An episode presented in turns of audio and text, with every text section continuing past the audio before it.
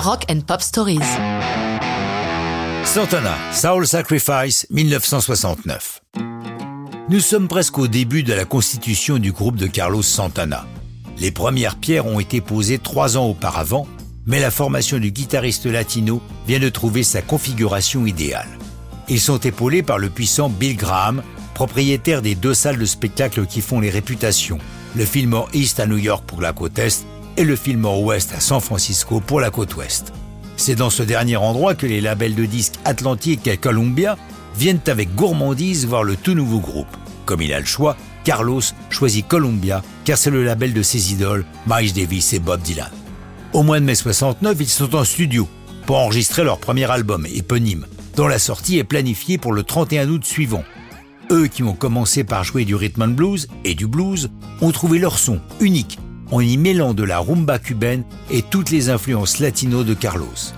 Avant même la sortie de l'album, afin de développer leur image au-delà de la baie de San Francisco, Graham les fait tourner dans les États du Middle West, en première partie de Crosby, Stills Nash, qui eux-mêmes viennent de se former, mais sont déjà des musiciens réputés au sein des groupes auxquels ils ont participé précédemment. Le grand coup de Bill Graham pour imposer Santana, c'est de les faire participer au festival de Woodstock.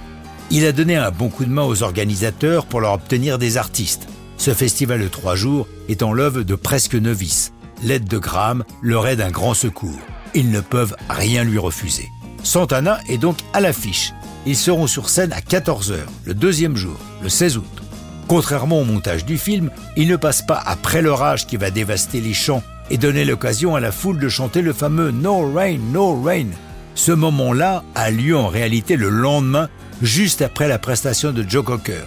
Ce passage a été monté là, car le son de la foule se mêle parfaitement aux accents de l'intro de Soul Sacrifice, septième et dernier morceau joué au bout de 45 minutes de passage de Santana.